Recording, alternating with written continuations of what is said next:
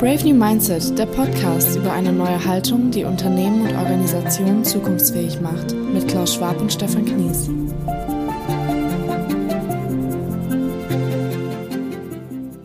Brave New Mindset, auf der Suche nach der Haltung, die uns zukunftsfähig macht. Heute wird in der Wirtschaft und Organisationen viel über Transformation im Kontext von Digitalisierung, neuen Geschäftsmodellen und Nachhaltigkeit gesprochen. Häufig stehen dabei die Themen Technologie und Businessmodelle im Vordergrund. Natürlich sind technologische und unternehmerische Innovationen wichtig, aber wir sind überzeugt, dass echter Wandel nur dann gelingen kann, wenn er die Menschen mit ihrer Haltung in den Mittelpunkt stellt.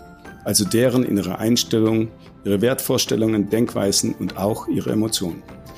Deshalb machen wir uns auf die Spurensuche nach der Haltung, die uns zukunftsfähig macht. Darüber unterhalten wir uns mit Führungspersönlichkeiten aus der unternehmerischen Praxis, um aus ihren Erfahrungen für die Bewältigung zukünftiger Herausforderungen zu lernen. Ja, herzlich willkommen zu einer neuen Folge unseres Podcasts Brave New Mindset. Wir wollen uns heute wieder auf die Suche nach der Geisteshaltung machen, die uns zukunftsfähig macht.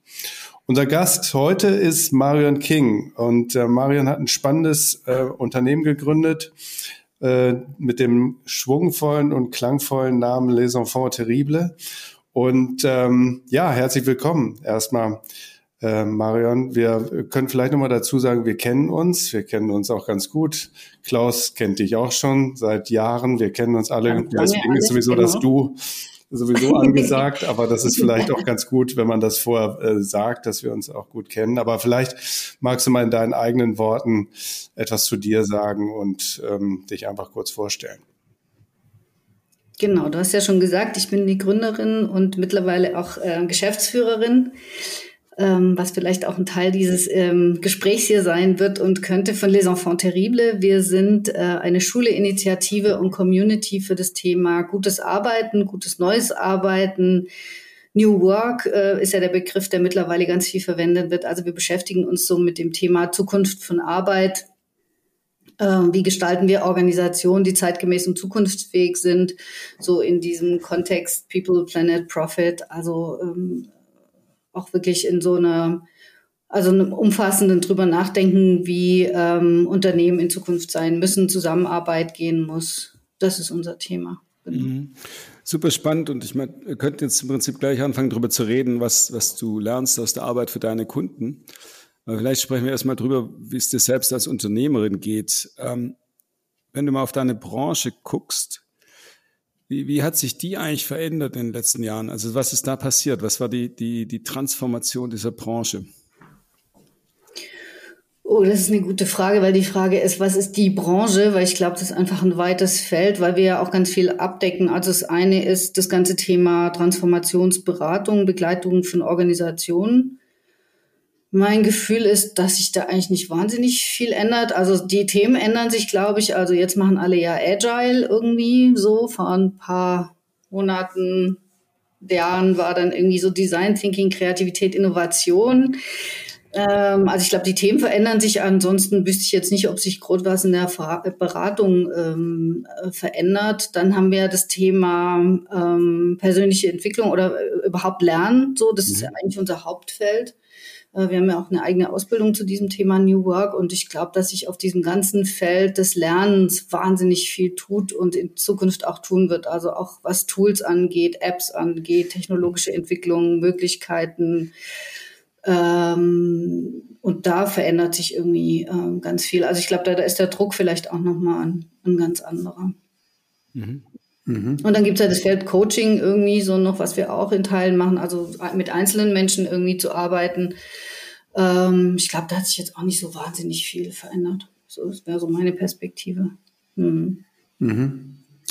Ähm, nochmal vielleicht eine Frage auch an dich als Unternehmerin, äh, darauf nochmal. Ähm, eingehend. Ähm, bist du denn auch mit dem, was du auch äh, in der in der in der Schule und auch an Ausbildung dort hast, gibt es da bestimmte Bereiche, wo du sagst, daraus kann ich auch echt viel nehmen für mich selbst, für das, was ich tatsächlich mit meinem Unternehmen mache? Gibt es da so ein, zwei, drei Lieblingsthemen, die du gerne für dich selbst anwendest? Ähm, ich wollte gerade sagen, ich glaube, deshalb habe ich diese Firma, weil ich die ganze Zeit lernen kann, die ganze Zeit Menschen treffen kann, äh, auf jeden Fall. Also ich ähm, gucke mir ja ständig alles Mögliche ab, was Menschen so da draußen machen, wie sich Organisationen verändern, aber viel auch, wie kriegen Menschen so Veränderungen hin und ähm, weil das eigentlich ist das so mein Lebensthema. Also ich ähm, vielleicht noch mal kurz dazu, weil ähm, ähm, ich habe ich hab, äh, ja BWL studiert und ich habe ganz früh, ich war erst in einem großen Konzern und ich dachte immer so, ich bin völlig falsch da drin und ich finde die alle sehr merkwürdig und die Art, wie man zusammenarbeitet, so, also ich war immer so am Forschen eigentlich mein Leben lang, wie gute Arbeit gehen könnte. Ähm, das wird einem ja meistens erst so in der Rückbetrachtung dann äh, bewusst und äh, irgendwann habe ich das zu meinem Beruf gemacht. Erst war ich Personalchefin, da konnte ich ganz viel machen und jetzt bin ich ja seit 2005 selbstständig, hat ganz früh das Thema auch Digitalisierung schon so als eines meiner Hauptthemen und wie verändert das unser Leben und Arbeiten. Ähm, und da gucke ich mir irgendwie alles Mögliche ständig ab. Also das ist mein Haupt. Ich glaube, deshalb habe ich diese Firma. Spannend. Wie, wie, kannst du was sagen zu, zu der Firma, wie die sich sozusagen oder deine Selbstständigkeit, wie die zu einer mhm. Firma wurde? So über die letzten 15 Jahre einfach, dass man so ein bisschen genauer versteht. Ja das, ist, ja, das ist eine ganz spannende Reise. Also was heißt spannende Reise? Ich habe manchmal so viel, ich bin einfach reingerutscht, weil ich eigentlich als freie Beraterin angefangen habe. Ähm, und ich hatte am Anfang einfach auf meiner Visitenkarte Beratung für Organisationsentwicklung und persönliche Entwicklung stehen. Ähm, dann war ich zwischendurch auch nochmal Teil von einer, so einer großen europäischen äh, Change-Beratung. Ähm, und irgendwie wurde das immer mehr zum Unternehmen. Also irgendwann hat hat irgendjemand so, ich wäre vielleicht gut, eine GmbH draus zu machen. Ähm, also es hieß immer schon, also es hieß, nee, es hieß irgendwann Les Enfants Terribles, genau, das war auch nochmal so ein Switch, nämlich zu sagen, also so ein Bekenntnis zu diesem Thema neues Arbeiten und dieses Enfant Terrible zu sein, also Menschen zu ermutigen, zu unterstützen, dass sie Transformation gestalten. So, also es hat sich in der Positionierung praktisch gewandelt ähm, und so zu, kam zu so einem klaren Bekenntnis und irgendwann äh, war dann so, aber es, es gab die Marke, aber es gab immer noch Marion King als Firma und irgendwann wurde eine GmbH da draus und jetzt ist es eine Firma. So, und ich finde diese, diese Bewegung von der freien Beraterin, so Freelancerin, ähm, hin zu einer Unternehmerin, das macht schon immer einen Unterschied. Also das hat sich ähm, sehr verändert und ähm, genau. Und irgendwie habe ich manchmal das Gefühl, auch sehr viel so unbewusst, also gar nicht so wahnsinnig geplant, sondern es waren immer so Entwicklungsschritte und eins hat sich so aus dem anderen ergeben und jetzt so in der Nachbetracht, also einfach alles gut und richtig gemacht, so, aber ähm, ähm, und Unternehmerin sein ist einfach nochmal was anderes als Beraterin zu sein, finde ich. Und hat das was mit Zukunftsfähigkeit zu tun? Sorry, also würdest du sagen, dass es auch sozusagen die Zukunftsfähigkeit erhöht hat? Das. Mm. Unternehmerin zu sein? Also nee, na, das, nee, also ich glaube, weil ich bin ja irgendwie so intrinsisch getrieben. Also ich habe ja, äh, also es geht ja mehr so um, ich will einfach was verändern in der Welt. So, also ich glaube, mir fehlt manchmal der Businessblick. Ich glaube, mhm. der würde mir äh, ganz gut tun. So, den hole ich mir ja dann immer wieder ähm, von außen mit dazu, weil das einfach, also mir geht's einfach um dieses Thema und dieses, dieses Unternehmerin sein ist im Prinzip so, ist es gewachsen weil ich mehr Sichtbarkeit haben wollte und weil ich auch plötzlich mehr Sichtbarkeit gekriegt habe. So, ich gehöre ja äh, so manchmal zu den Pionierinnen dieser New Work Bewegung. So, also es hatte plötzlich so eine Öffentlichkeit und dadurch ist es einfach auch gewachsen. Und ich glaube, es muss jetzt auch im nächsten Schritt mehr wachsen, weil ich das Gefühl habe, ich hätte gern einfach noch mehr Impact. So, ich will, dass sich mehr bewegt. Also wir wollen in Zukunft mehr noch mehr in Organisationen gehen und ähm, mehr Menschen erreichen und dafür muss es einfach wachsen. So, das kann ich nicht mhm. alleine. Mhm. Mhm. Ähm, sag mal, wenn ich bei dir in die Schule gehe, du hast es ja so schön als Schule auch bezeichnet. ähm, ähm, ich brauche da irgendwann brauche ich doch nochmal ein anderes Wort dafür. Ich, ähm, ich finde das ganz schön. Also man geht ja in die Schule und was lernt man denn äh, tatsächlich über die Haltung bei dir, wenn ich da das durchlaufe? Kann ich da was lernen? Mhm. Oder sagst du, das hilft dir, eine Haltung auch zu entwickeln, ähm, die ähm, in Richtung Zukunftsfähigkeit einfach ähm, ausgesteuert ist? Mhm. Also ich glaube, erstmal kommen Leute zu uns, die schon mit einer gewissen Haltung da dran gehen. So, ich glaube, sonst kommen die gar nicht zu uns, weil wenn man bei uns auf die Webseite geht und darüber liest, wie wir Arbeit sehen, so, also ich, die meisten Leute docken genau da an und haben von daher schon so ein Grundverständnis so. Und ich, und viele, die bei uns, also diese Schule besteht ja hauptsächlich aus dieser Ausbildung beziehungsweise kleineren Formaten rund um das Thema äh, Zukunft von Arbeit. Ähm, ich, ich glaube, vielen geht es dann so, dass sie merken im Lauf der Ausbildung, die geht ja über fünf Module, dass sich ihre Haltung sozusagen verfestigt und sie so ein Zutrauen dafür gewinnen, zu sagen, ich liege irgendwie richtig, ja, es ist in Ordnung und ich merke, ich bin im Kreis von Gleichgesinnten, die das auch unterstützen und sagen, ja, genau, mach das, ja, weil es ist ja gar nicht so einfach in der Organisation ständig zu denken, Leute, wir müssten noch mal irgendwie was anders machen und alle um mich rum verharren irgendwie oder versuchen ihren, ihren alten Kram da irgendwie weiterzumachen. Also von daher kommen die, glaube ich, schon zu uns mit einer gewissen Offenheit, mit einer Neugierde, mit einer Bereitschaft, vor allem sich zu verändern. Ich glaube, das ist ein ganz großer Punkt zu wissen, oder zumindest merken sie es, glaube ich, nach dem ersten Modul, äh, es hat letztlich was mit mir zu tun, ja, und mit dem, wie ich auch äh, auf Menschen zum Beispiel gucke, wie klar ich aber auch bin in dem, was ich will und was ich kann, ähm, genau. Mhm. Da war jetzt schon eine ganze Menge drin. Also ich habe verstanden, Offenheit, Neugier. Mhm. Was würdest du sagen, was braucht es für eine, für, eine, für eine Geisteshaltung für Zukunftsfähigkeit? Also was, was, was macht die aus? Mhm. So aus deiner Sicht, ich weiß, große Frage, aber. Ja, genau. Naja, und ich ähm, äh, merke so manchmal, wo, wo fängt, also wo hört Haltung auf und wo fängt Kompetenz an? Ich habe mein Gefühl ist, dass es, also ein Teil ist natürlich Haltung, mein Gefühl ist aber immer mehr, dass es, glaube ich, um Kompetenzen geht. Also ich glaube, das große Problem ist, dass in den meisten Organisationen ist diese Kompetenz, ähm, die wir Berater und Beraterinnen von außen haben, nämlich Transformation zu gestalten, an der Organisation zu arbeiten, ähm, äh, so Facilitation, Moderation von Prozessen und so, das äh, gibt es einfach zu wenig in den Organisationen. Und ich glaube, dass das ein großes Thema ist, dass das mehr da rein müsste und dass im Zuge des Trainierens dieser Kompetenzen man unweigerlich auch irgendwie an das Thema Haltung kommt. So, also ich weiß manchmal gar nicht, was irgendwie eigentlich das Wichtigere ist. Also ich klar, ich muss irgendwie offen sein, neugierig sein. Ähm, ich glaube, ich, man braucht so einen kritischen Optimismus irgendwie auf eine Art und Weise. Man muss sich irgendwie so verantwortlich fühlen. Sachen so wie äh, Zuhören, Verstehen, ähm, ähm, also Menschen mitzukriegen, aber ich glaube in erster Linie auch sich selbst mitzukriegen. So und das ist ähm, und ich glaube, das ist echt so ein Punkt so zwischen zwischen Haltung und Kompetenzen. Mhm.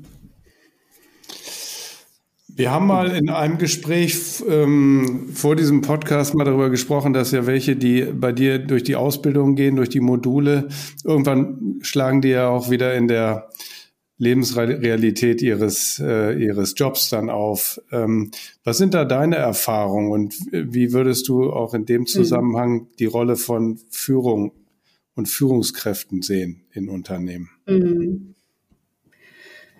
Ja, also wir äh, genau die nach jedem Modul, was wir machen, kommen die ja wieder in ihrem Alltag an und ähm, deshalb haben wir mittlerweile ist ein Großteil dieser Ausbildung genau damit umzugehen. So, also wie kann ich das dann implementieren? Also bei uns ganz oft, also bei uns sind ja keine äh, CEOs oder Vorstände in der Ausbildung, ne, wo man sagt, so da kann ich morgen aber auch wirklich alles verändern, sondern die meisten äh, sind entweder Führungskräfte, HR-Leute, Organisationsentwicklerinnen. Ähm, und die Frage ist ja immer, was kann ich in meinem Wirkkreis verändern? Von daher ist ein Großteil der Ausbildung immer wieder zu gucken, wo fange ich an? Wo kann ich in meinem kleinen Kreis was tun? Äh, was brauche ich dafür? Und wegzukommen von diesem global galaktischen, bei uns funktioniert ja nichts, wir haben die, nicht die richtige Vision, hier will ja keiner New Work. Also ich meine, diese Aussagen nutzen einfach nichts, ja, sondern ich gucke ja dann immer drauf, okay, was geht, was können wir tun, was kannst du in deinem Team machen? Wie kannst du lernen, vielleicht dann mit einem CEO, Vorstand, was auch immer, anders in ein Gespräch zu kommen, damit der am Schluss äh, sagt so, ah, warte mal, das ist ja total interessant, was du sagst, so lass uns zumindest mal drüber sprechen oder in den ernsthaften Aus Austausch miteinander zu gehen. Also es ist ein Großteil der Ausbildung mittlerweile, die Leute da drin zu stärken, dass sie in ihrer Rolle irgendwie auch Klarheit kriegen und so eine Klarheit darüber, was ist denn eigentlich meine Intention? Wir hatten und, und meine eigene Antrieb, wir hatten ähm, gerade zwei Tage mit ähm, jede Menge HR-Personalleuten, so ein Format zu New Work. Und die haben die im Vorfeld gefragt, äh, was ihr Antrieb ist, HR zu machen. Und die haben das dann am Anfang der Session irgendwie so in den Chat reingepostet und jeder hat so geschrieben, oh ja, Menschen und Menschen. Also ich will was mit den Menschen und für die Menschen tun. Und wir haben dann irgendwann gesagt, so Leute, das ist eine Firma, ja, das ist ja irgendwie voll nett, aber erstens sind die Menschen auch für sich selbst verantwortlich. Zweitens gibt es da Führungskräfte, die eine Verantwortung haben. Also wo ist HR dann auch ein Bypass und wo will ich da irgendwas tun? Also wie sehr trägt es auch zur Wertschöpfung des Unternehmens bei und ist das ein unternehmerischer Blick oder bin ich hier der Kümmerer in der Organisation? So, also es geht auch immer wieder darum, so seine eigene Rolle dann zu reflektieren und dann zu merken, okay, in diesem Rahmen, in dem Kontext, vielleicht mit einer anderen geschärften Rolle, ähm, kann ich dann anders nochmal auch Transformationen gestalten. Oder eben zu merken, dass das, was ich da mache, in diesem Unternehmen einfach, es wird einfach nichts, ja. Manche kündigen ja auch nach der Ausbildung weil sie, oder innerhalb der Ausbildung, weil sie merken, so, sie haben jetzt sind nochmal besser ausgestattet, um Transformation zu gestalten, aber das wird nichts in dieser Organisation. Und ich finde, dann ist auch so ein Punkt äh, zu gehen und sagen, okay, ich suche mir einen anderen Kontext, ein anderes Umfeld. Mhm. Mhm. Ich fand es super spannend, äh, was du gesagt hast zum Thema Kompetenzen und Mindset und Geisteshaltung. Also sagen, okay, du weißt gar nicht, wo das eine anfängt und das andere aufhört, wenn ich es also richtig verstanden habe. Genau, Wikipedia-mäßig war das jetzt ja. nicht in Ordnung, nein, nein, aber nein. du wisst, was ich meine. Total. Genau. Ein gewisses Ge also Geisteshaltung hat ja auch immer Auswirkungen auf Arbeitsweisen, ja, und damit auch als Kompetenzanwendung. Deshalb ich verstehe es sehr genau oder glaube verstanden haben, was du gesagt hast. Die Frage ist für mich, hm, wo, wo glaubst du, sollte man anfangen? Also bei Kompetenzen oder bei Mindset oder ist es immer eine, eine, dass man an beidem arbeiten muss?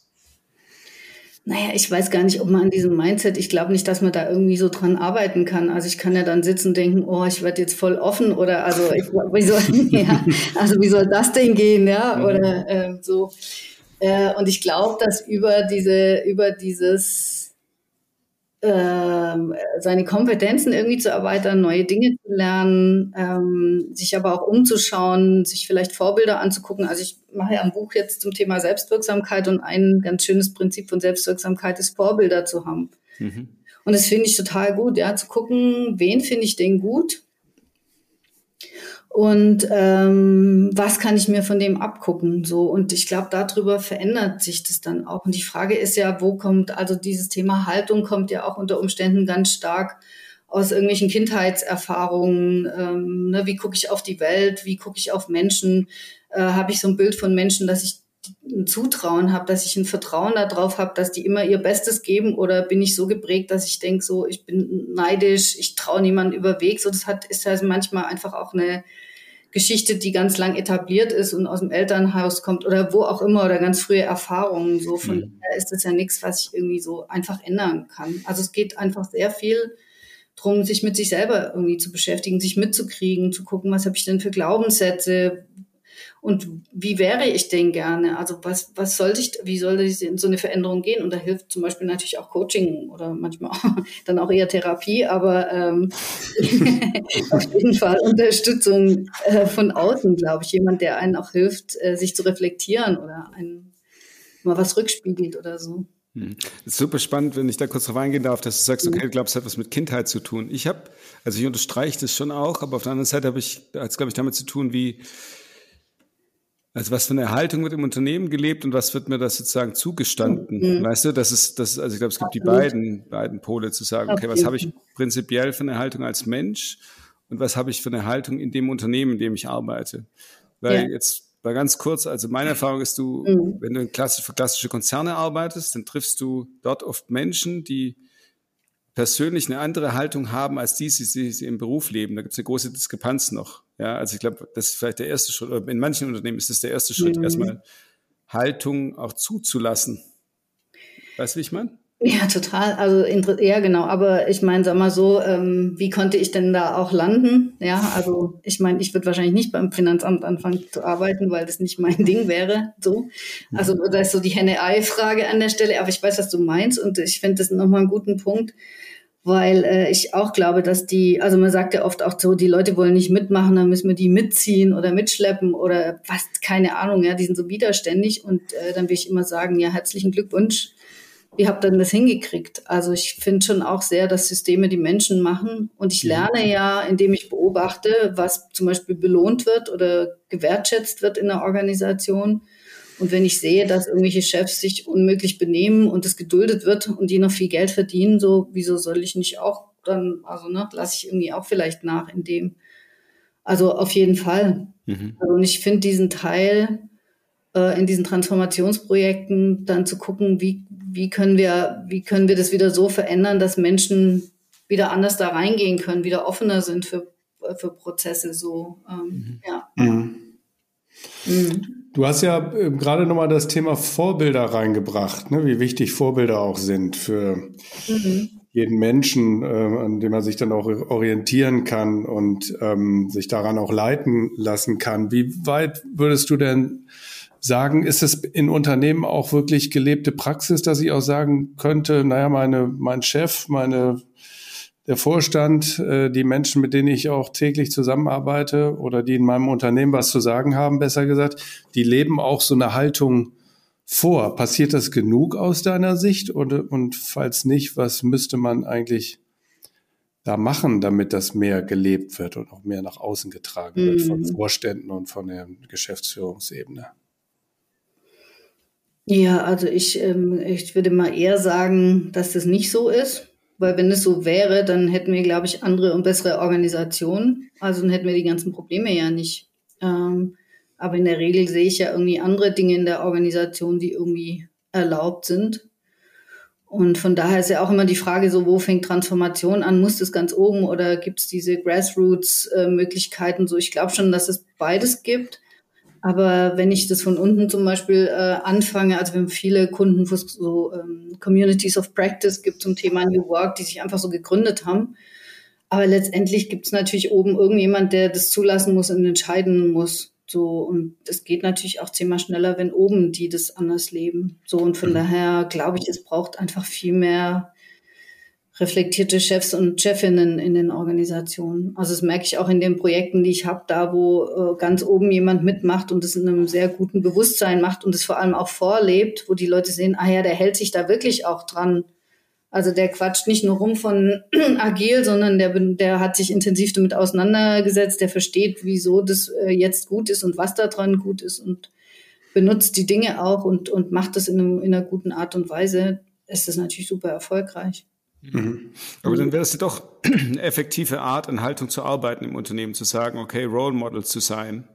Also sagen, wenn das Management, so will ich das interpretieren, was du sagst, also wenn das Management mhm. zeigt, okay, wir verändern unsere Geisteshaltung, wir beschäftigen uns mit Kompetenzen wirklich auch in der Tiefe, benutzen sie nicht nur als Buzzwords, sagen nicht nur, wir müssen jetzt agile werden, human-centric, mhm. customer-centric fällt mir da ein, ja, Kundenzentrierung ja, genau. ist ja auch so ein schönes was, Thema, ja. Genau, wo, wo man sagen könnte, okay, deine Erfahrung sagt in dem Moment, wo das, wo das Management, die Führung, sagen wir Führung, das tatsächlich vorlebt, sage ich interessiere mich dafür, ich beschäftige mich damit, ja, ich bin offen, ich gebe vielleicht auch zu, dass ich nicht sofort top of the pops bin in dem Thema, mhm. dass ich mhm. selbst auch lernen muss. Ja. Könnte ja dessen sehr wohl ein effektiver Weg sein, Total. in der Organisation Haltung zu verändern, richtig? Ja. ja, also sowas wie zum Beispiel so eine eigene Verletzlichkeit zu zeigen mhm. oder so Zweifel zu teilen oder also ich glaube allein so Entscheidungswege und wieso machen wir jetzt was transparent zu machen, also ganz viel mhm. Transparenz zu dem was äh, und sich einzulassen auf auf so iterative Prozesse, wo wir Sachen miteinander ausprobieren und so auf jeden Fall. Also und ich habe im Moment ein Projekt, das ist total interessant, das fing äh, dieses Jahr an, Management-Team, zwölf Leute und der Chef von Anfang an eigentlich ganz klar gesagt, ähm, ähm, wie er das gerne hätte und dass es mehr miteinander gehen soll. Und dann ist er aber für sich nochmal ganz, durch einen ganz intensiven Prozess gegangen und auch so einen Punkt, wo er gemerkt hat, äh, dass er nochmal einen Schritt zurückgehen muss und nochmal über sich ganz viel reflektieren muss und auch nochmal anders auf die Organisation gucken. Und das, also, also ich weiß nur, das kriege ich jetzt noch Gänsehaut in diesem Meeting, als er das dann gesagt hat, hat es alle so berührt, dass sie gemerkt haben, der meint es einfach ernst so und der ist auch mit sich ganz selbstkritisch und es mhm. ist hier kein Marketing, Shiji, irgendwas, Motivationsprojekt, sondern der, der meint es wirklich ernst. So, man hat seine Ernsthaftigkeit so gespürt und da hat das Ding eine totale Wende gekriegt.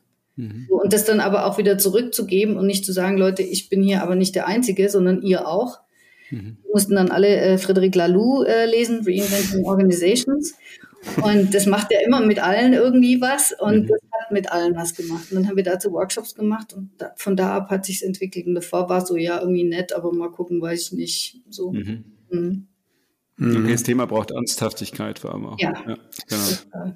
Und was ist, also das, was ich auch nochmal raushöre, das finde ich sehr spannend, dass Haltung ja oft auch da ist und also auch äh, die Neugierde da ist, eine Offenheit da ist. Und das ja oft die Frage ist, wie weit traue ich mich auch meine Haltung nach vorne zu bringen, mich wirklich zu zeigen mit meiner Haltung. Und auch wenn es mal kritisch wird und wenn es mal kontrovers wird, ähm, dass ich auch meine Haltung zeige und dass es eben auch ähm, erlaubt ist, ähm, auch für etwas einzustehen. Wir sind ja gerade in solchen Diskussionen. Also was heißt denn Haltung? Im, Im Zweifelsfall, wenn der Wind von vorne kommt, muss man ja auch gerade dann auch senkrecht stehen. Und das ähm, ist, mhm. glaube ich, oftmals die Frage, ähm, stehe ich auch wirklich dafür ein, mit dem, was ich auch als Mensch für eine Haltung habe, stehe ich auch damit ein, wenn ich im Unternehmen tätig bin, das sind eben nicht zwei Welten, weil ich tauche da ja auch als Mensch mit meinen Vorstellungen, mit meinen Glaubenssätzen auch auf und, äh, und muss mich da auch einbringen können. Ne? Das ist eigentlich auch mhm. nochmal das Stärken,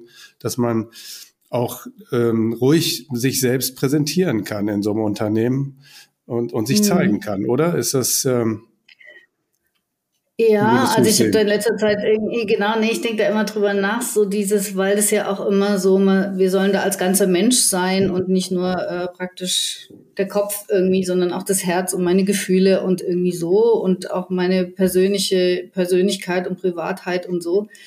Und ich finde es einen interessanten Punkt und gar nicht so einfach, weil ähm, ich, ich bin da ja nicht in meiner Rolle als ähm, Privatmensch so, ich hatte gerade eine Diskussion mit jemand, der hat ein Interview mit mir gemacht in der Fahrradbranche, dass Leute, die so Fahrradliebhaber sind, dann in irgendwelchen Organisationen arbeiten, die Fahrräder herstellen, E-Bikes, irgendwas oder rund um Mobilität so und sich da so ausbreiten und irgendwie völlig die Firma vergessen. So. Und ich bin ja da in meiner, ich bin ja in meiner Arbeitsrolle da irgendwo auch drin. Also ich glaube, dieses zu differenzieren, wie viel privat und wie viel äh, ist da Arbeit drin. So, das finde ich gar nicht so einfach. So, aber ich glaube, dass wenn wir anfangen würden, und deshalb machen wir ja zum Beispiel ganz viel, also wir fangen oft in Projekten an, äh, in Meetings Check-in und Check-out zu machen. Also das ist ja so eine Mini-Intervention eigentlich. Mhm. Aber das macht so viel, weil ich dann einfach was über mich preisgebe und was von mir erzähle. So, mhm. also, ne, so, ich glaube schon, wenn wir irgendwie nur 10, 20, 30 Prozent mehr davon machen würden, wäre das auch schon gut. Hm. So, also wenn ich nicht so Theater spielen muss ja. und genau. Ich bin mal ganz kurz, ich bin mal Devil's Advocate, okay? Oh na, weil, weil also ich glaube sehr daran, über das, na, über das, was wir da reden, glaube ich sehr dran, zu sagen, okay, man darf das nicht, also darf es nicht, man muss es zusammenkriegen, die zwei Rollen, privat mhm. und, und Job. Ich glaube aber auch, wir kommen aus 14 Jahren wirtschaftlichem Wohlergehen. Mhm. Ja, jetzt werden die Zeiten härter. Das heißt, es wird sowas geben wie Ausstellungen. Es wird harte Entscheidungen geben im Job. Und ich glaube, dass, und ich kann mir vorstellen, dass das die, unsere Sicht auf dieses Thema nochmal verändert. Weil jetzt wird's ja genau, jetzt wird es wehtun. Also da, wo ich sag, ah, hätte ich das alles preisgeben sollen, weil man macht sich verletzlich damit. Ja. Mhm. Und, und darauf bin ich wirklich gespannt, was passieren wird die nächsten 18 Monate. Ja, weil ich glaube, das könnte nochmal, das könnte das Pendel nochmal ein Stück weit zurückschwingen lassen, dass die Leute sagen, wow, das war gut, solange es uns wirtschaftlich gut ging, ja. Jetzt, wo harte Entscheidungen ansteht, anstehen, ist es vielleicht doch erschwert Dinge. Hm. Wisst ihr, wie ich meine? Also, da, da, da, ja. ja.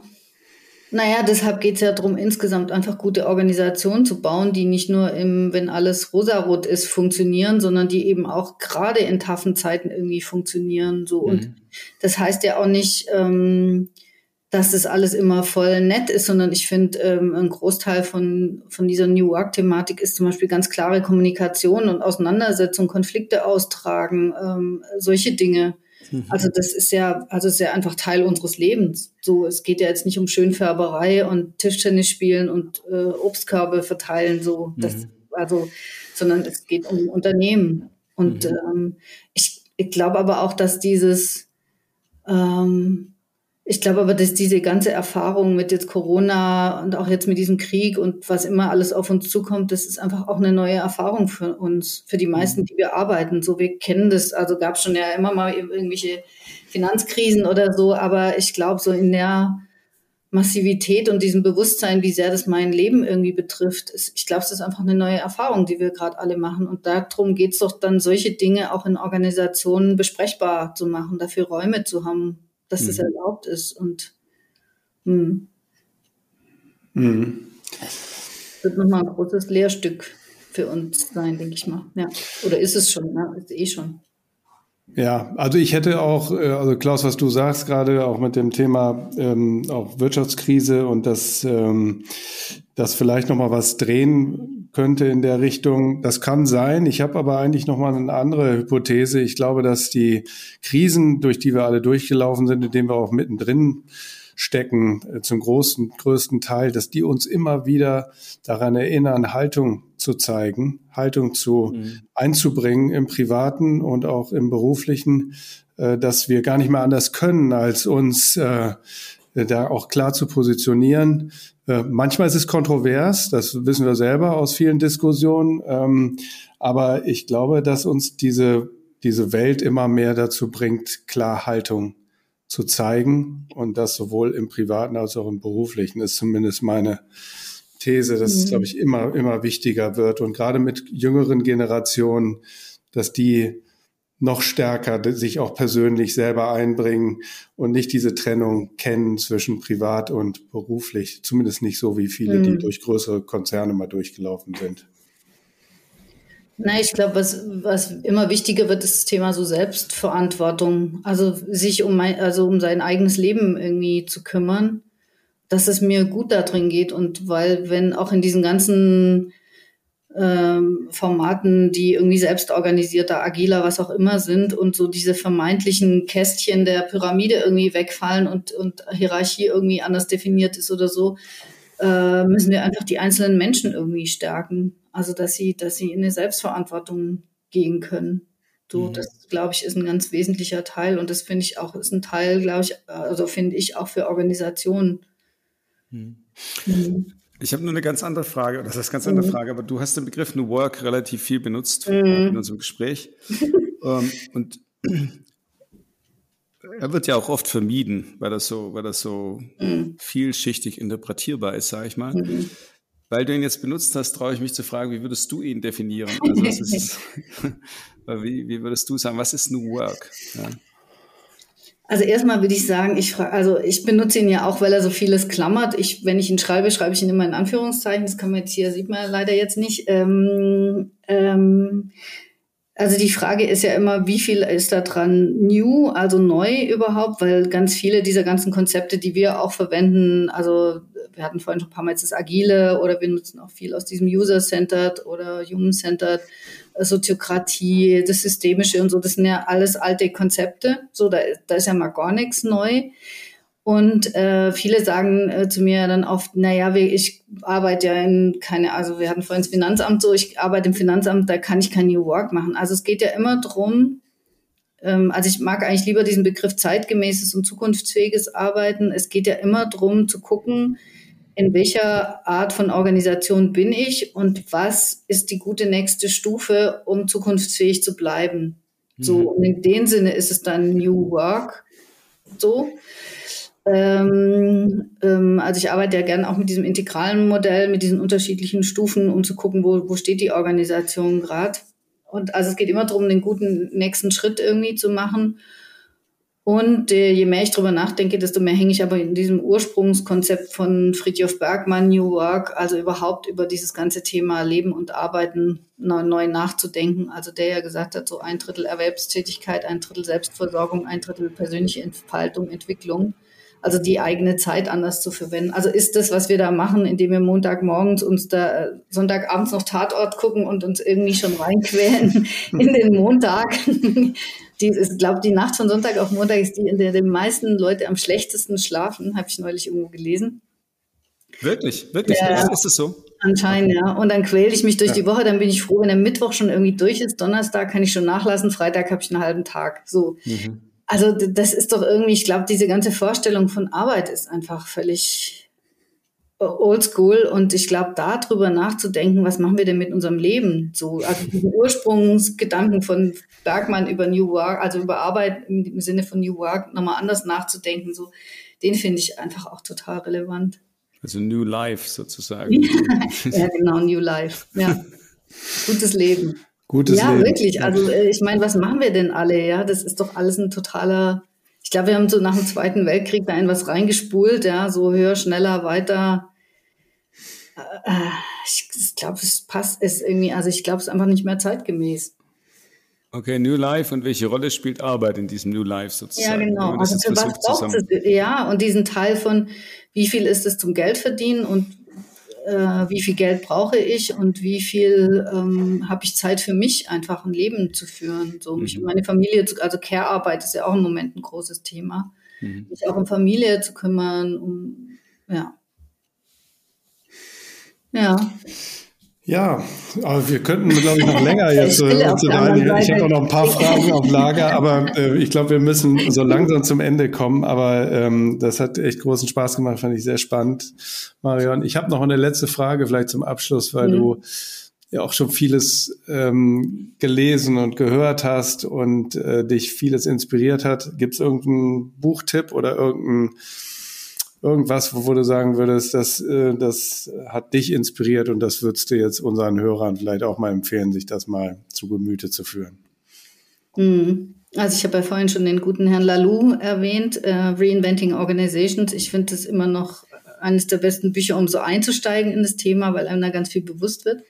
Und ich habe jetzt im Zuge dieser ganzen Buchrecherche irgendwie mir ganz viel äh, alte Bücher wieder rausgesucht und hatte zwei, das eine ist von Peter Block, The Answer to How is Yes, äh, wo es darum geht, wie geht Transformation, nämlich nicht mit Blaupausen und, der ein, und man sagt einem, äh, wie es genau geht, sondern man muss selber Erfahrungen machen, muss sich selber auf den Weg machen. Das muss einfach sinnhaft sein. Und das andere ist auch ein altes Buch, wo, wo ich manchmal noch so dran hängen, würden wir heute wahrscheinlich anders schreiben, aber ist von Dirk Becker, postheroisches Management. Das finde ich auch gut. Warum geht es da drin? Postheroisches Management? Naja, nochmal so die, auf die Rolle von Management irgendwie zu gucken. Also wie heldenhaft ist es denn und äh, muss es denn überhaupt noch sein? So eine kleine, feine Fibel ist es. Also sehr mhm. aus dem Systemischen irgendwie betrachtet, aber genau. Spannend. Ja, super. Ja. Super, ja. dann vielen, vielen Dank für deine Zeit und deine Offenheit und dein Teil. Sehr gerne. Ja, vielen Dank, Marion. Genau wir drei bleiben einfach weiter in Kontakt. Ne? Auf jeden das, Fall. Das sowieso. Also, vielen Dank. Bis dann. Ciao. Ciao.